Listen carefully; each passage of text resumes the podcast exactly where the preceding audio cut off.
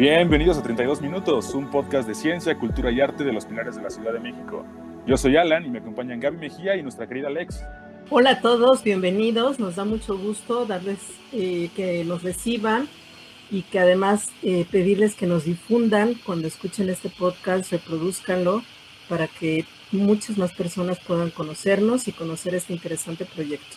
Hola Alan, hola Gaby, ¿cómo están? Muy bien. Ya, ya, saben, haciéndoles un poquito de compañía, un día nublado. Lluvioso. Así es. Tormentoso. Pues miren, vamos a... Sí, bastante. Vamos a comentar rápidamente qué, qué, de qué va a tratar todo esto. Pues miren, este es un podcast, como ya dijimos, de ciencia, cultura y arte. De hecho, el primer episodio que es este lo quisimos dedicar al SpaceX. Bueno, ya supimos un poquito que eh, fue, se lanzó hace unos días y todo eso, pero pues en este podcast vamos a entrarle un poquito más de lleno y vamos a hablar de otros temas. Oye, está súper padre. Yo recuerdo que cuando iba a ser el lanzamiento o algo así se canceló, ¿no? ¿Por qué? La lluvia. Sí, fue por cuestiones de clima. Había unas nubes espantosas y muchísima lluvia. Y por seguridad, pues lo cancelaron. De hecho, lo que había medio, o sea, medio lo que sí un poquito al respecto es que no importa tanto o sea, sí es importante claramente el día de lanzamiento, el, clima del día de lanzamiento, pero también lo que, es, lo que es importante es el clima cuando los astronautas vayan de regreso, porque también hay que ponerlos como a salvo. Entonces, un poco fue el asunto con todo eso, por eso fue que se canceló el, el lanzamiento. Está súper padre eso, porque, por decir, yo pensaba que solamente era pues, porque había nubes, ¿no? Entonces a lo mejor no iban a ver bien. Y ahorita que me lo dices, pues sí está muy padre toda esta parte de que pues sí se preocupen por la seguridad. Y pues vamos a conocer mucho más de todo este eh, evento, súper interesante. A mí me encantó que el dinosaurio flotante de, de ahí todo azul. No, claro, estuvo, estuvo buenísimo eso, sí, sí, sí. Conquistar el espacio, el infinito y más allá y llegar a donde ningún un dinosaurio había llegado. Me encantó esa, esa parte, ¿no? De, del dinosaurio. Eso y todos los memes que estuvieron sacando estuvieron muy buenos, ¿no? Digo, por ahí si nos pueden compartir algunos estarían muy chidas. Pero bueno, ¿qué les parece, chicas? Sí, pasamos a nuestra primera sección, eh, nuestra sección digital. Vamos a ir a tener un poquito más de charla al respecto del SpaceX y bueno, pues van a estar con nosotros algunos de, de nuestros compañeros. Ah, por cierto, antes de continuar, queremos quiero comentarles que yo soy un tallerista de habilidades digitales. Eh, yo doy computación, Gaby. También talleres de computación. Perfecto. ¿Nos puedes decir en qué pilares está? Estoy en el Frida Kahlo. Fuera de cuarentena, estamos en pilares. Ahorita, pues claramente no. Yo estoy fuera de cuarentena en Pilares La Joya. Así que si alguna vez andan por ahí, pues los esperamos. Súper. Oigan, ya vamos a empezar. Adelante, por favor. Gaby, ¿puedes darnos, puedes presentarnos a nuestros siguientes talleristas y a nuestra siguiente sección otra vez? Claro que sí, vamos a empezar con nuestra sección digital y vamos a estar con nosotros presentándonos, por supuesto, Isaac, Irving, Leslie y Adrián. Pues vamos con ellos. Chicos, tienen el estudio para ustedes. Adelante. Este es un pequeño paso para un hombre, pero un gran salto para la humanidad. Oye, Lex, ¿tú sabes más o menos cuándo fue la primera vez que el ser humano viajó al espacio? ¿O de casualidad en un rato libre te has imaginado cómo es allá arriba? ¿O no te pasa que cuando estabas chirris pensabas que te seguía la luna mientras caminabas? ¿Sabes qué? Ahorita que lo pienso, sí. Pero bueno, lo primero no, la verdad no, no, no, no he investigado, pero siempre pensé que la luna me seguía. A veces hasta hacía competencias a ver quién iba a llegar más rápido. Obviamente yo llegaba porque ella iba atrás de mí, pero era porque me seguía, ¿no? Aguanta, aguanta. En este espacio vamos a responder esas y otras preguntas porque la ciencia y la tecnología están solo a un play de nosotros. Wow, ¿y eso me lo van a explicar o, o cómo? Así es, así es. Vamos para allá. Hace apenas 59 años, la humanidad viajó por primera vez al espacio. La tripulación fue solo de una persona, Yuri Gagarin. Este hombre viajó al espacio y recorrió una órbita completa alrededor de la Tierra. Wow, pero ¿cómo es que realizó ese viaje? Cuéntame más sobre los viajes al espacio. Bueno, bueno, eh, tampoco eran enchiladas. El que llegara al espacio fue gracias a que muchos años de estudio y preparación de muchas, muchas personas. Y estoy seguro que has escuchado hablar en estos días acerca de SpaceX. Claro, la empresa aeroespacial, ¿no? Esa mera. Hace apenas unos días, para ser más exacto, el 30 de mayo, se realizó el lanzamiento del cohete Falcon 9. Y me dirás, bueno, ¿qué con eso? Pues esto marcó la historia aeroespacial, porque es la primera vez que una empresa privada asociada con la NASA lanza un cohete con astronautas. Wow, pero mm, ¿por qué mandaron el cohete? ¿Buscaban hombrecillos verdes o qué? bueno, no tal cual.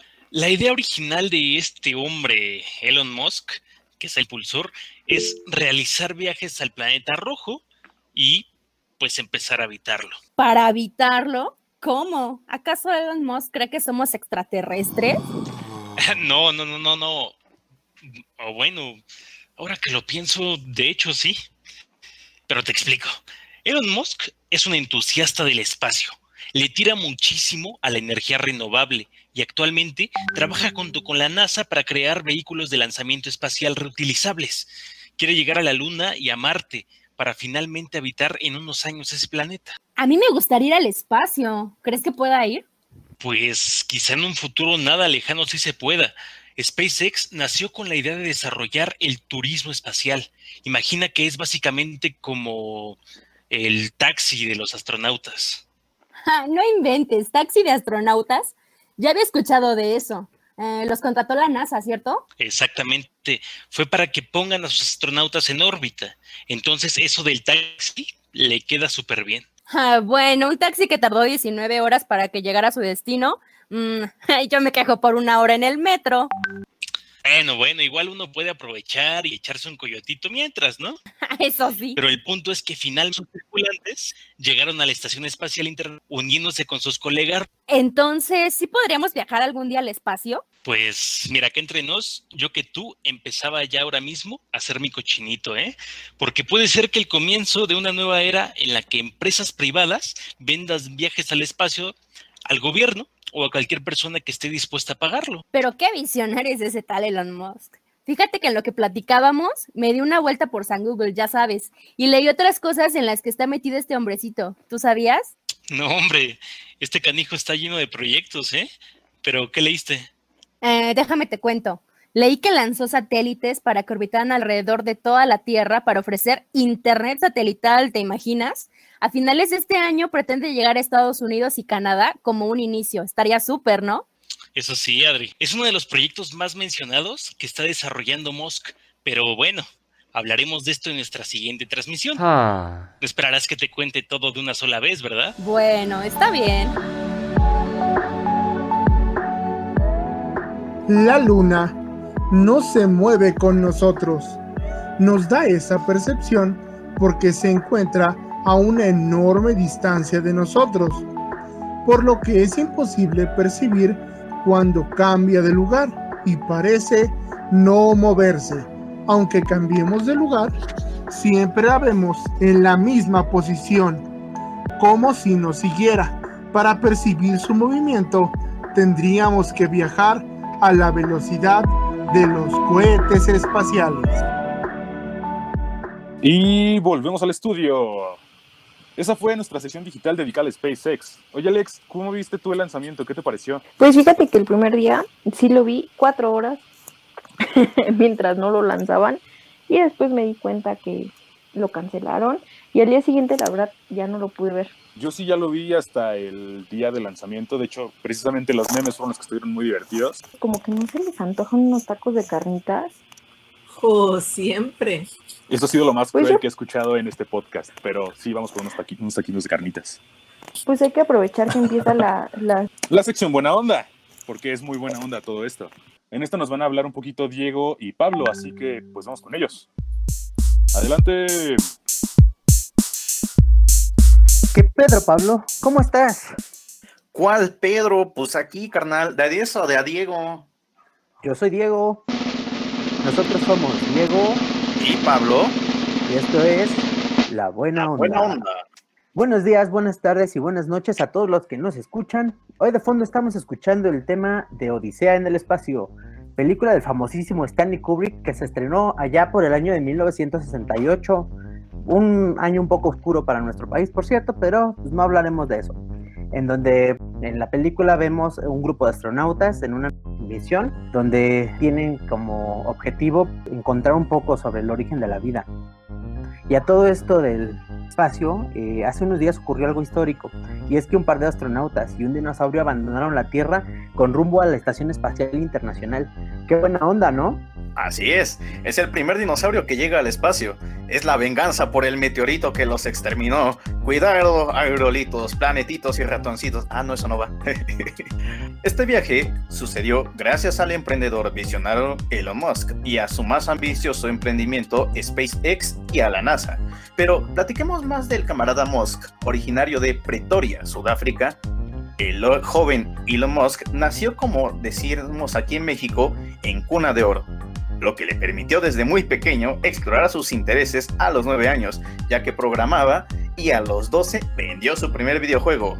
Ah, muy bien, qué padre. Oye, fíjate que yo a mis 28 años lo único que puedo programar es la alarma del celular y pues a veces como que no la escucho o no la entiendo y pues me quedo dormido. Pues sí me gustan mucho los videojuegos, ¿a quién no?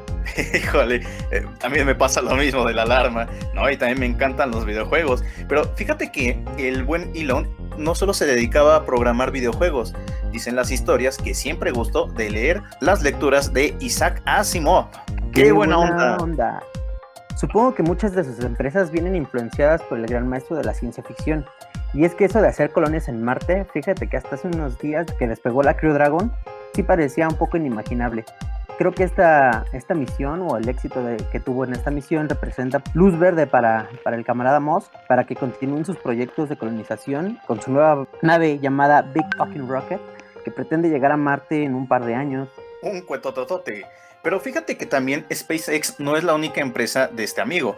Es copropietario de Tesla Motors y de PayPal, unas empresas bastante conocidas. Vaya, pues parece que este sujeto tiene una mente bastante creativa, ¿no? esperamos que así sea para todo. Sí, de hecho, fíjate que es demasiado creativo y esperemos que se siga inspirando en las obras de Asimov y le traigan nuevos beneficios a toda la humanidad y pues siga desarrollando tecnología de punta. Bueno, mira que con que no nos lleve al universo de esos robots que quieren destruir a los humanos, me conformo.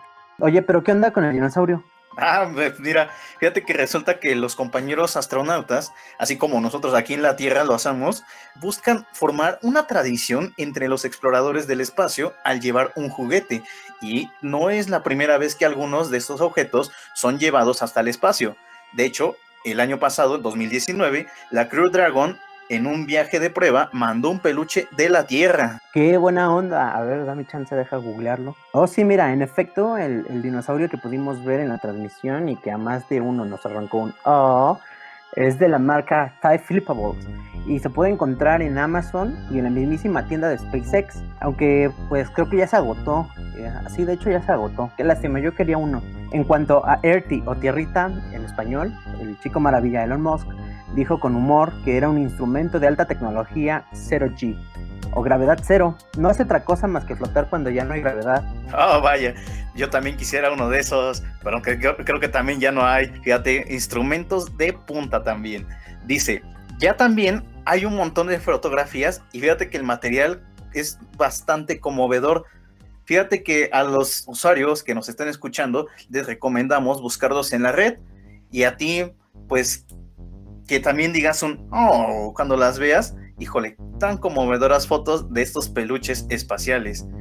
Y sabes qué, ahorita que estoy pensando, este, este Elon, pues creo que también cumple el cliché de los científicos solitarios. ¿Tú qué dices?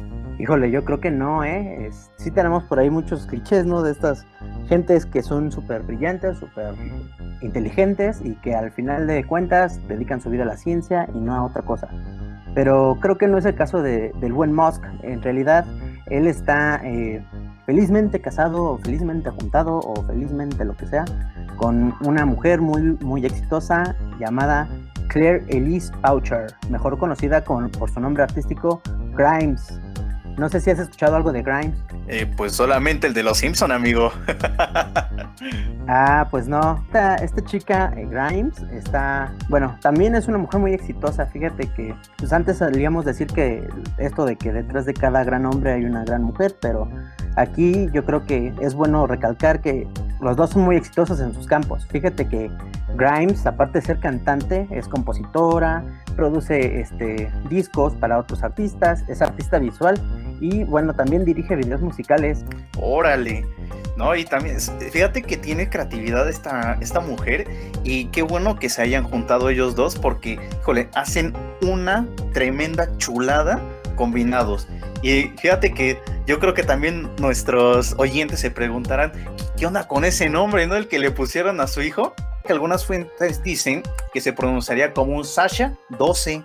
Pues dicen la, esa la A con la E ahí medio rara, se pronuncia Ash. Pues yo digo, va a decir Sasha, ¿no? Pero pues mira qué nombre tan extraño, parece ruso, que es comunista. Sí, ¿no? Ruso, ahí algo así como ex Ash 12 sí suena medio raro, ¿no? Pero seguimos con esta tendencia como futurista de, estos tipos, pues, pues ahí la lleva, ¿no? Y, qué bueno, ¿no? Y pues qué buena onda, ¿no? Esperamos que, el amigo Elon siga contribuyendo a la ciencia y pues que algún día podamos pagar una millonada para viajar al espacio, eh, pues nada más porque sí, o por placer, o porque nos da la gana. Oye, sí, ¿no? Sí, si no de menos ya me cambio el nombre.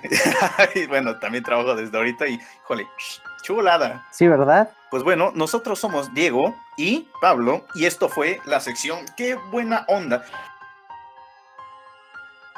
Oye, Gaby, ¿crees que si buscamos todavía esos peluches los encontremos en Amazon? Híjole, va a estar medio difícil porque sí están súper agotados. Ay, yo tenía ganas de uno. Sí, la verdad es que los dos estaban simpaticísimos. Bueno, oye Gaby, ¿y ahorita sabes qué, qué sección nos toca? Por supuesto, vamos a seguir con la recomendada. Oye, eso me sonó así como una canción de banda bien buena. pues en esta ocasión vamos a ver qué nos recomiendan con el tema del espacio nuestros queridos Juan y Alan. Oye, pero Alan no estaba aquí. Es muy veloz y se movió a la velocidad de la luz hacia el infinito y más allá. Vamos contigo, Alan, ¿nos escuchas? Claro que sí, aquí ando. De hecho, me viene con Juan rapidísimo para esta sección. Así que, Juan, ¿cómo estás? ¿Qué onda, Alan? Muy, muy bien, muy feliz. Oye, pero algo confundido, ¿sabes? Escuché que estaban hablando sobre naves espaciales y robots. Se me ocurrió que te puedo recomendar una película para entender ese tema de una manera más fácil y divertida. ¿Qué te parece? Sí, de hecho sería muy una, muy buena opción porque todo lo que sé lo aprendí de las películas y siento que las películas es un buen lugar para poder aprender cosas, así como yo con mi espacio. Pero bueno, a ver qué me tienes. Exacto, mira, ve, la primera película que te voy a recomendar es Jinetes del Espacio o Space Cowboys. Esta película se estrenó en el año 2000 y adivina quién dirige esta película. El señor Clint Eastwood. Wow, ya, el señor viejito Clint Eastwood. Póngale una cobija. sí, exacto. Bueno, déjate platico un poco para que te animes a verla, ¿va? Mira, cuatro veteranos pilotos del ejército de los Estados Unidos ven cumplidos sus deseos de convertirse en astronautas y viajar al espacio, aunque sea con 40 años de retraso. Entonces, imagínate que es mi papá, tu papá y nuestros tíos que se van a una misión. Qué loco, ¿no? Sí, de hecho, de, hecho yo pensé que era otra película, no estoy seguro, pero suena muy interesante. Sí, mira, te comento, su misión es reparar un gran satélite de comunicaciones ruso que se ha salido de su órbita para evitar que caiga sobre la Tierra. Se oye medio interesante, más bien se escucha muy interesante y lo mejor de todo es que tiene un tono muy cómico. En esta película puedes encontrar actores como el señor Clint Eastwood que te comentaba y a Tommy Lee Jones. ¿Qué tal, eh? Claro que sí, es, es el sujeto de los hombres de negro, ¿no? El viejito. Sí, yo creo que todo está relacionado, ¿no? De hecho, eh, ahorita que todos nuestros compañeros estuvieron mencionando pues algunas, algunas cosas cinéfilas. No sé si escuchaste que hablaron de 2001. Sí, algo sí escuché. Pues checa, esa película, la verdad es que es la película yo creo más compleja que, he visto en toda mi vida. Digo, tampoco es como que haya visto mucho, pero esa película sí ha sido como la más complicada que he visto. La verdad es que no sabría decirte bien de qué trata, pero solo quiero decirte que si alguna, en algún momento la encuentras en un cine, neta, vela en el cine, porque es una experiencia que no se puede dejar pasar por nadie. Yo la primera y única vez que la he visto, la vi en el cine. Entonces, pues cuando puedas, échale un ojo así. Va, va, va, voy a tratar de encontrar esa película en cartelera. Oye, bueno, ahorita que me dices que te encantan las películas, tengo un sobrino que quiere ver una película conmigo, pero no sé qué recomendarle. ¿Qué dices? Pues checa, tengo dos películas pensadas como para, para recomendar de este tipo. Por un lado tenemos eh, Misión Rescate, dirigida por Ridley Scott, que es el director de Alien. ¿La has visto? La película de Alien, sí. Pues checa, la otra, de Misión Rescate, trata acerca de un de un equipo de astronautas que, que están en, Marte examinando la Tierra. El asunto con esto es que ocurre un accidente y tienen que dejar el planeta, pero uno de esos astronautas, que no me acuerdo cómo se llama y eso no importa ahorita, se queda atrapado en el planeta. El asunto con esto es que él es botánico y ahora tiene que buscar la forma de sobrevivir en ese planeta hasta que la NASA pueda regresar por él. Checa, Esta película está basada en un libro que se llama El Marciano de Andy Weir.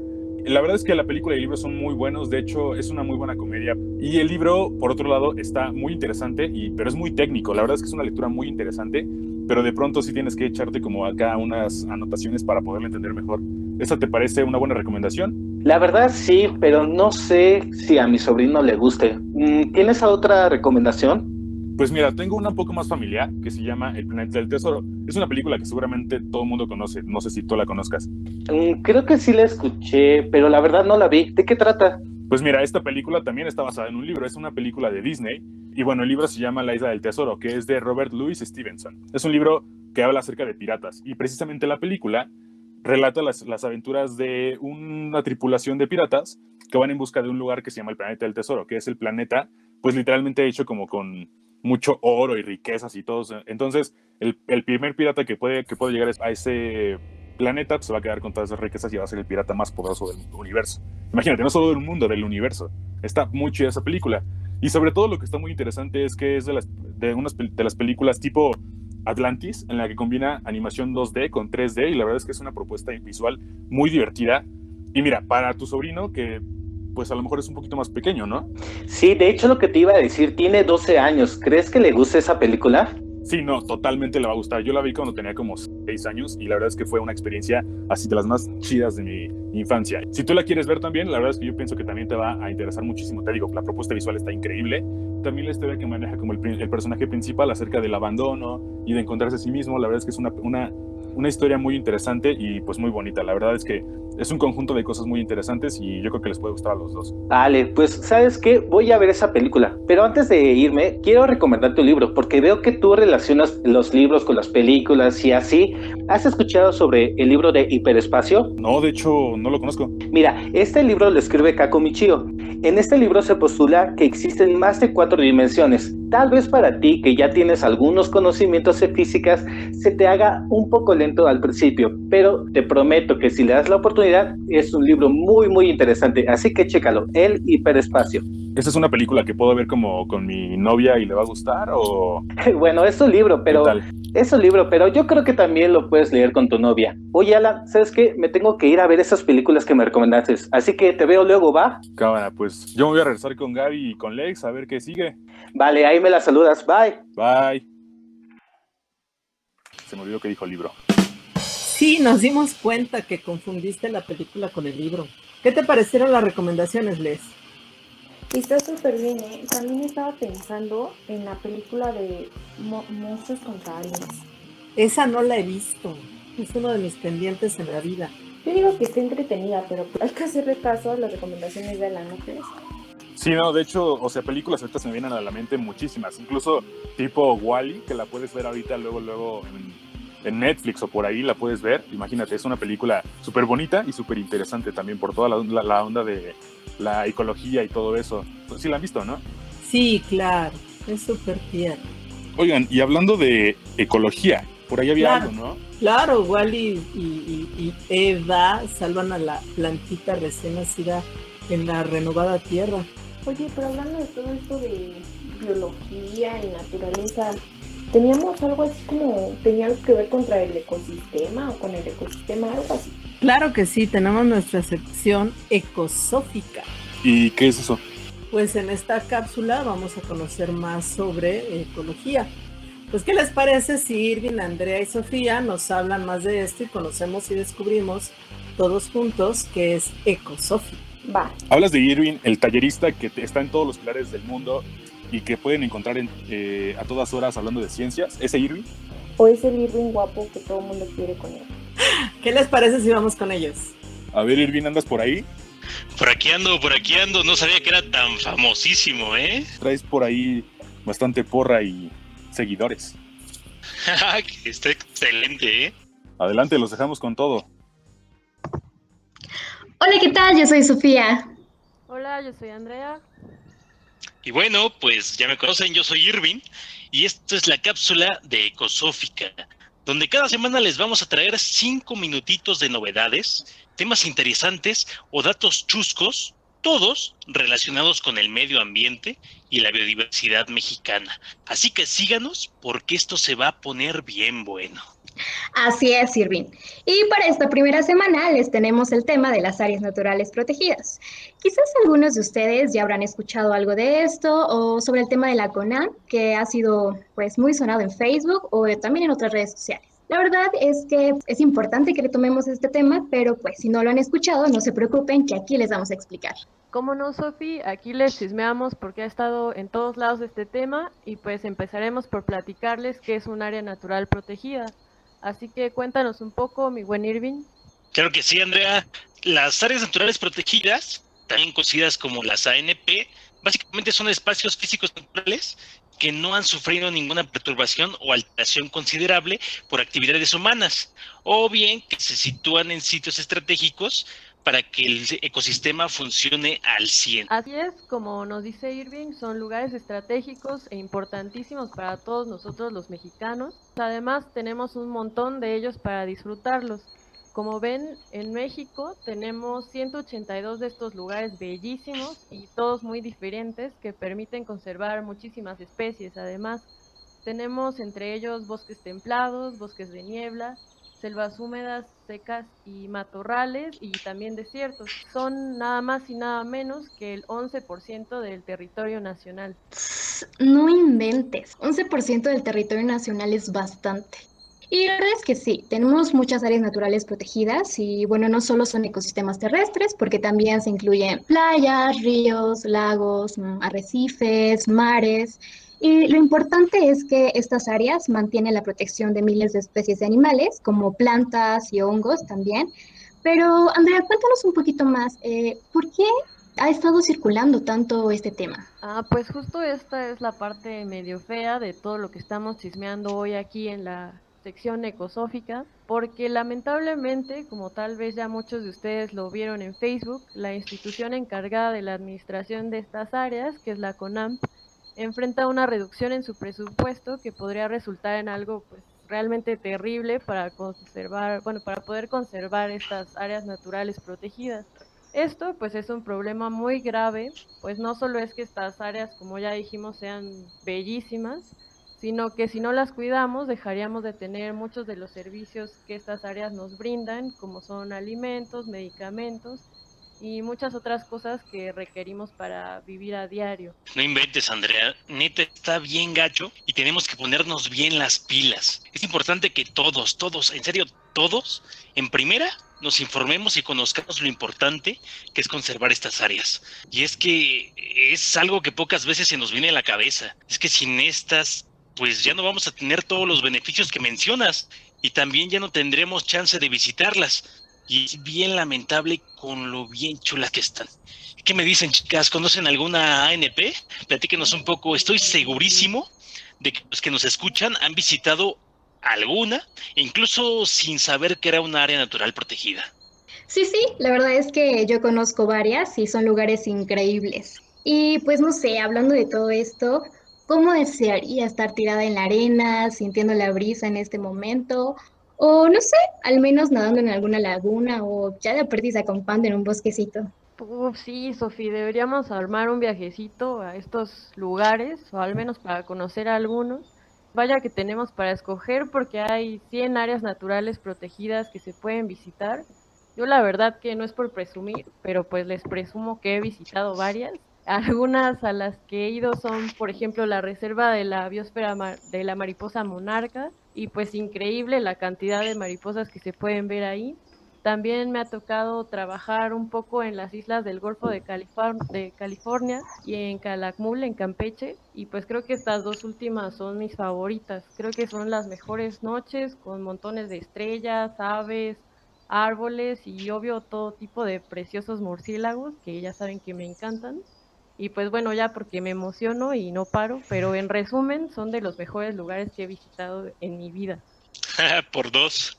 Estaría súper chido que pudiéramos lanzarnos a conocerlas todas.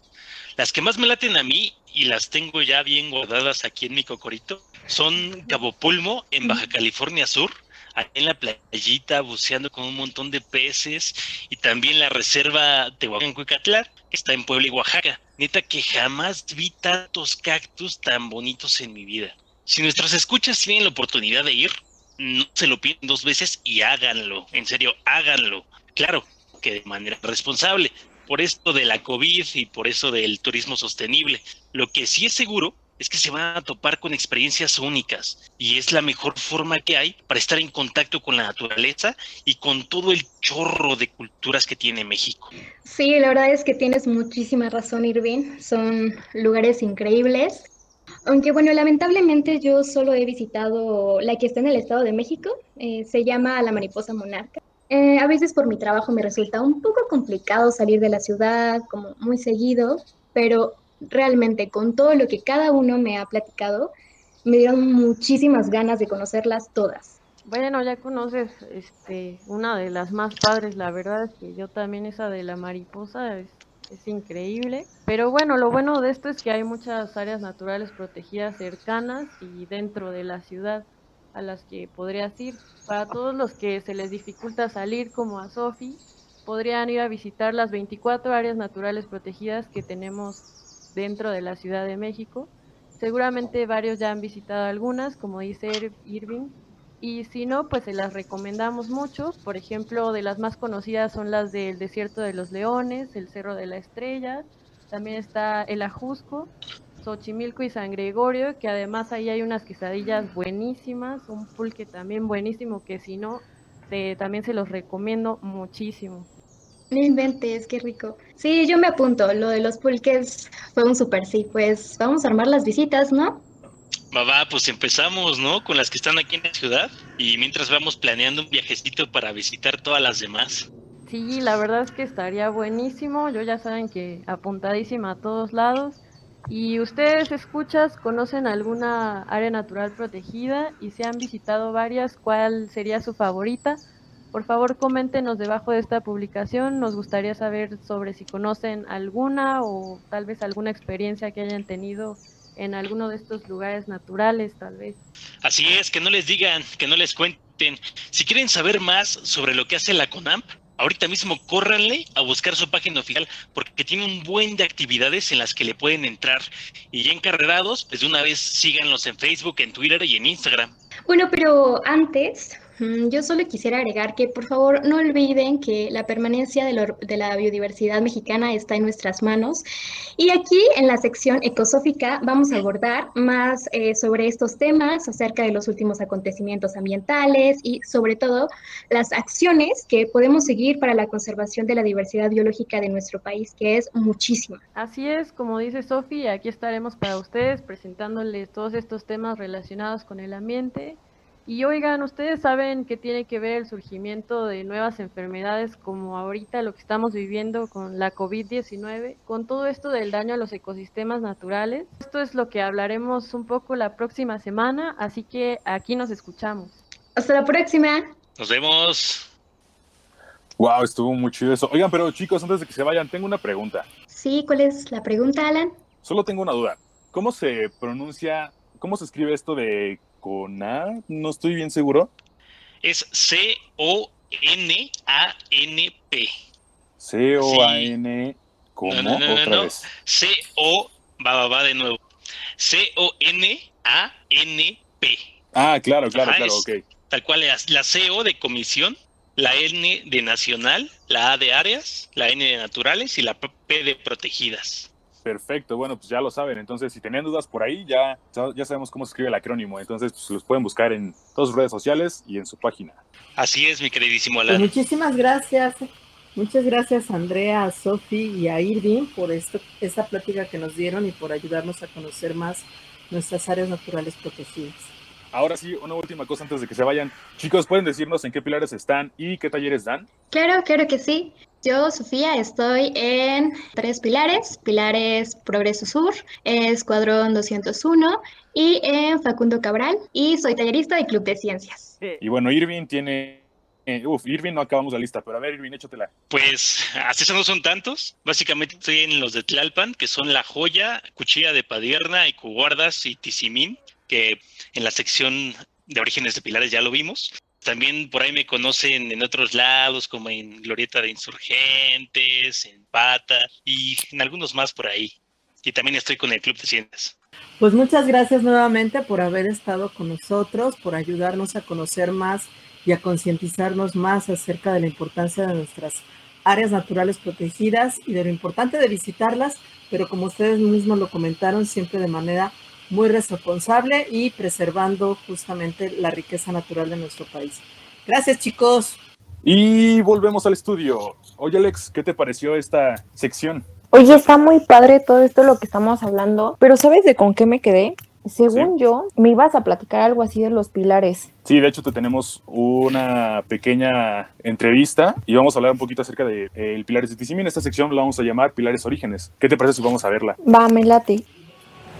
En el sur de la Ciudad de México, a un costado de la carretera Picacho a Jusco, se localiza el Pilares Tizimín. ¿Sabes por qué se llama así? Bueno, pues porque se encuentra en la calle que tiene el mismo nombre, Tizimín. Ya acabamos. ¿Qué? ¿Así nada más? ¿Pero qué es eso de Tizimín? Vamos, cuéntame más. Ah, bueno, sí, lo que pasa es que el Pilar Tizimín está ubicado en la colonia Jardines de la Jusco, en la delegación Tlalpan, donde muchas de las calles pues tienen nombres de ciudades en distintas lenguas indígenas de nuestro país. Y a todo esto, ¿qué es Tizimín?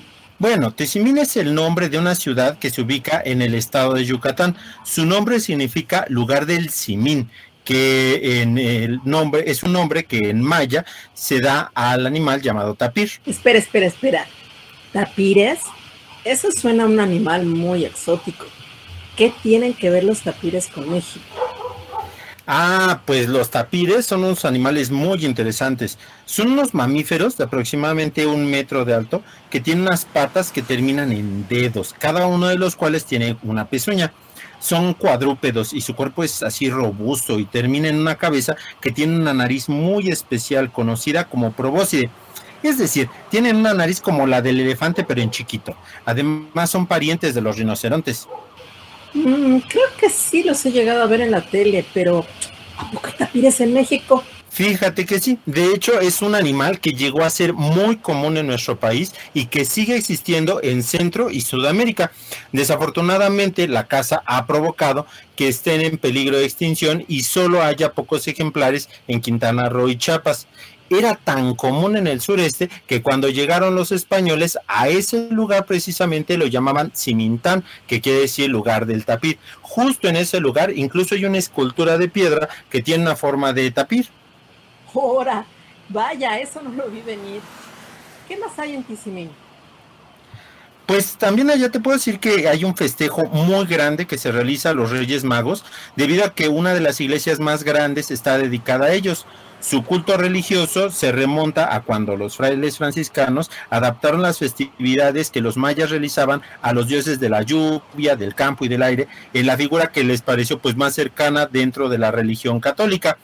Actualmente se celebra una fiesta muy grande desde el 29 de diciembre y acaban hasta el 6 de enero, en la cual suelen competir pues con la Ciudad de México y otras ciudades de nuestro país por el récord Guinness de la rosca de reyes más grande del mundo. Wow.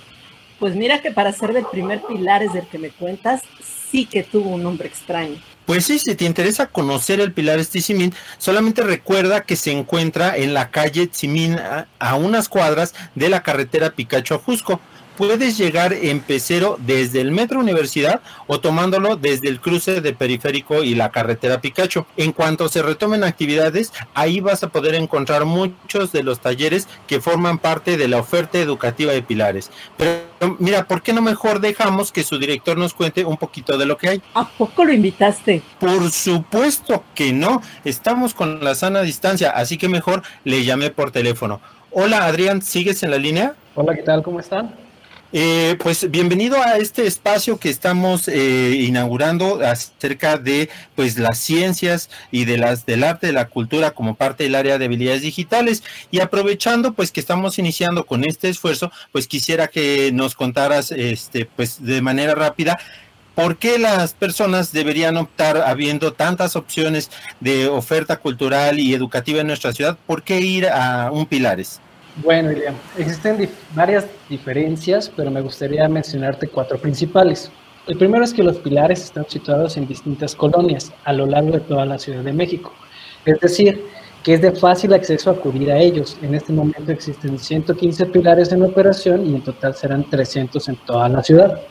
El segundo punto es que también en pilares nos centramos en crear comunidad, es decir, que el programa está centrado en fortalecer la cohesión social. ¿Y de qué forma logramos hacer esto? Los talleristas y docentes están perfectamente capacitados y son pertenecientes a la misma comunidad. Ellos conocen el entorno y con esto se fortalece el sentido de cooperación y de unidad hacia una misma población. Así que cualquier persona puede acudir a los pilares, desde un niño hasta un adulto mayor. El tercer punto es el más interesante, ya que en los pilares podemos encontrar distintos servicios en un solo lugar, como los servicios de ciberescuela, en el cual cualquier persona puede recibir asesoría sobre cualquier tema académico, completar sus estudios desde nivel primaria o estudiar una carrera universitaria a distancia.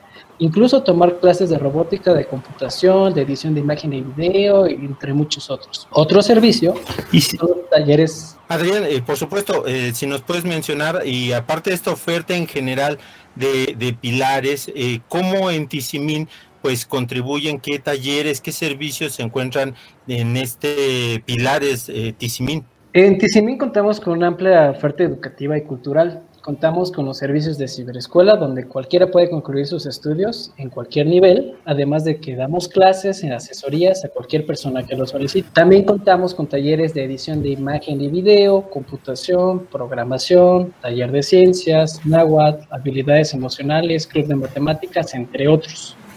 Y tenemos un complemento de la Secretaría de Cultura con talleres de animación, tejido, artes plásticas, foto, joyería, acuarela y escultismo. Y bueno, eh, ahorita que estamos con esta situación de pues eh, la cuarentena, un poco del estar en casa, ya que podamos eh, retomar actividades posteriormente, pues vamos a poder disfrutar esas actividades, pero entiendo que muchos de los pilares están también trabajando con actividades en línea. ¿Dónde nos podemos eh, o cómo nos podemos enterar qué actividades en línea realizarán los compañeros de Pilares Tizimín? Pueden seguir las actividades anunciadas por el Facebook oficial de Pilares, que es Pilares CDMX, o específicamente las actividades de Pilares Tizimín en la página de Facebook de la comunidad llamada Actividades Tizimín. Ahí con la ayuda de la comunidad se anuncian los horarios de las clases virtuales que se llevan a cabo o las transmisiones en vivo con los distintos talleristas, donde la misma comunidad está directamente en contacto y trabajando el vivo al mismo tiempo. También si tienen alguna duda académica o necesitan bueno. alguna tarea, pueden eh, agendar escribiendo al correo pilares.tisimin.gmail.com para resolver la distancia, ya sea vía telefónica, correo electrónico, WhatsApp o Google Meet. Perfecto, pues parece ser que tienen muchos medios para comunicarse con todos los compañeros que están brindando estas actividades en línea también y pues no nos queda más que agradecerte mucho que hayas participado con nosotros en los orígenes de un Pilares, Adrián. Muchas gracias. Gracias a ustedes, gracias por invitarme. Hasta luego. Pues los esperamos más en esta cápsula, Gaby. Pues sí, nos esperamos en nuestra siguiente eh, cápsula donde vamos a conocer más del origen de los pilares. Hasta la próxima. Y eso fue Pilares Orígenes. ¿Qué te pareció, Lex? Está súper interesante. ¿eh? Fíjate que yo pensaba, había pasado algunas veces fuera de un Pilares y decía, ay, ¿eso qué será? Un día de estos pasos. Pero ahora que ya sé todas las ofertas que tienen, creo que acabando esta cuarentena voy a ir a ver qué hay ahí. O aprovechando que todos tenemos internet, pues a inscribirnos hasta a un curso, ¿no crees? Aparte me queda súper cerca, entonces pues yo creo que sí es una buena opción. ¿Qué te parece si pasamos a nuestra siguiente sección? ¿Sabes cómo me se parece... llama? No, ¿cómo se llama? Se llama Comunidad Pilares. Y ahí tenemos a Pau y a Pati para presentarnos el, el, esta, esta bonita sección. ¿Cómo ves? Está súper bien. Oye, bueno, vamos a ver qué, de qué se trata. Pau. Hola, queridos ciberescuchas. El día de hoy nos encontramos con Patricia Patiño Murillo, estudiante de Pilares Ecoguardas, quien seguramente inspirará a más de uno. Bienvenida. Cuéntanos Hola, antes ¿qué que nada. ¿Cómo te gusta que te digan? Patricia, Hola. Patito o Pati. Hola, ¿qué tal todos? Buenas noches. Este, me llamo Patti, me gusta que me digan Patti. Pati, dinos, ¿cómo te enteraste del programa Pilares? Me enteré porque Edith Cortés me invitó a Pilares porque era alumna de ciberescuelas. Estudié prepa en línea en las ciberescuelas, entonces Edith me invitó a, a los centros de Pilares. Y en los Pilares, además de tomar asesorías, eh, hay muchos talleres. ¿A cuáles asistes? Yo asisto al Pilares de Coguardas a computación con esta Yasmin Cuevas. Ella es mi maestra de computación y también asisto a TCMI, a apoyos a- de asesorías para la universidad. Estoy estudiando en la universidad en línea a distancia y ahí a asisto a, a asesorías. Ok, muy bien. Y cuéntame, ¿cómo fue que te animaste a retomar tus estudios? Pues inscribí a mi hija, la más chica, a, prepa en línea. Entonces ahí me di cuenta que, este, que también por mi colonia había este, un ciberescuelas. Ahí llegué a preguntar y esta Edith me hizo este, la invitación, fue la que me atendió. Dije, puedo, aunque ya estoy grande, puedo estudiar la prepa y me dijo que sí, entonces ahí inicié a estudiar la prepa. El año pasado, en febrero, terminé la prepa y David, otro docente que está ahí, este, me invitó mm, a hacer un test vocacional y me sugirió esta Universidad a Distancia de México y de ahí fue cuando hice mi solicitud y me quedé en la universidad. Órale, qué padre. Y cuéntame, durante este proceso educativo, ¿qué dificultades has superado? La computación. Definitivamente la computación, que para mí era un obstáculo muy, muy grande porque no sabía absolutamente nada. Entonces, esa me han- es lo que es- me ha ayudado bastante. Y la lectura también. Pues muchas felicidades por superar estas dificultades. Y no sé si nos puedas contar eh, alguna motivación que tuviste al inscribirte a la licenciatura en línea. Tengo mis nietos viviendo conmigo y tres hijos y dos nietos. Entonces, quiero esa parte de la superación personal. Tengo la idea de, si Dios me lo permite y mi inteligencia, terminar la UNAM, la universidad. Entonces, esa es así como que algo que no pude hacer de joven y ahorita que hay la posibilidad, pues estoy aprovechando eso. Ok, pues se ve que sí estás bastante ocupada, pero bien dicen que las cosas que más cuestan son las que más valen la pena. Sí. Y cuéntanos, eh, ¿tendrás alguna anécdota que quieras compartir que hayas tenido en el transcurso de tu aprendizaje, ya sea en la prepa o en la licenciatura? Bueno, yo he invitado a, este, a mucha gente, a muchas personas, muchas amigas que ya son adultas como yo, a, terminar sus estudios de prepa, que aparte de que crecemos como personas, aprendemos muchas cosas que en nuestras épocas no había. El uso de las computadoras, la, el manejo del internet y todo eso, en nuestros tiempos no había nada de eso. Entonces ahorita estas partes sí las, las aprovecha uno muy bien, ¿no? Entonces es este es bonito. Ok, muchísimas gracias por compartir todo esto con la audiencia, Patti. Me gustó mucho platicar contigo y estoy seguro a que a todos los que nos escuchan también. Eh, regresamos con ustedes, Alan Gavile. Gracias, hasta luego. Muchísimas gracias a Patti y a Pau por compartirnos todo esto. La verdad es que siempre es un gusto poder ayudar a todos los usuarios en los pilares. Eh, en mi caso, pues yo soy tallerista de computación, así como Pau, que también da computación y ciencias, así que por si alguien la necesita, pues ahí le pueden echar un grito. Oigan, y hablando de todo esto, pues quisiera, quisiera invitarlos a todos a que si ustedes quieren contarnos su experiencia en el podcast, pues ahí que nos manden un mensajito y pues ya nosotros vamos a poder quedar con ustedes. ¿Y cómo la vieron eh, Gaby y Lex? ¿Andan por ahí? Aquí estoy, Alan. Estaba súper padre. Algunas, algunas fallas de, internet, ya sabes, pero creo que es por toda esta parte de lluvia que estamos presenciando. Ya saben que la Ciudad de México está mega loca, pero la verdad, yo siento que con esta experiencia que nos contó Patti, me dan más ganas de ir a darme una vuelta a los pilares y pues aprender un poco más de todo esto. A mí me, me encantó y además me, me, inspira mucho y yo creo que a todos nos inspira porque ella eh, pues lo tiene como muy claro su objetivo, ¿no? De pronto eh, sí, mi vida social se ha visto un poco disminuida, pero ella quiere seguir adelante, me parece una meta padrísima la que se ha puesto de terminar su licenciatura y pues eh, además todo esto que hace, ¿no? De no solamente visitarnos y ser usuaria de un pilares, sino además estar en dos pilares y de, de seguir adelante, de echarle ganas y yo le diría, las nuevas tecnologías no son de mi época, pero sí esta también es tu época y esta es la época de todos y seguimos construyendo y viviendo en ella.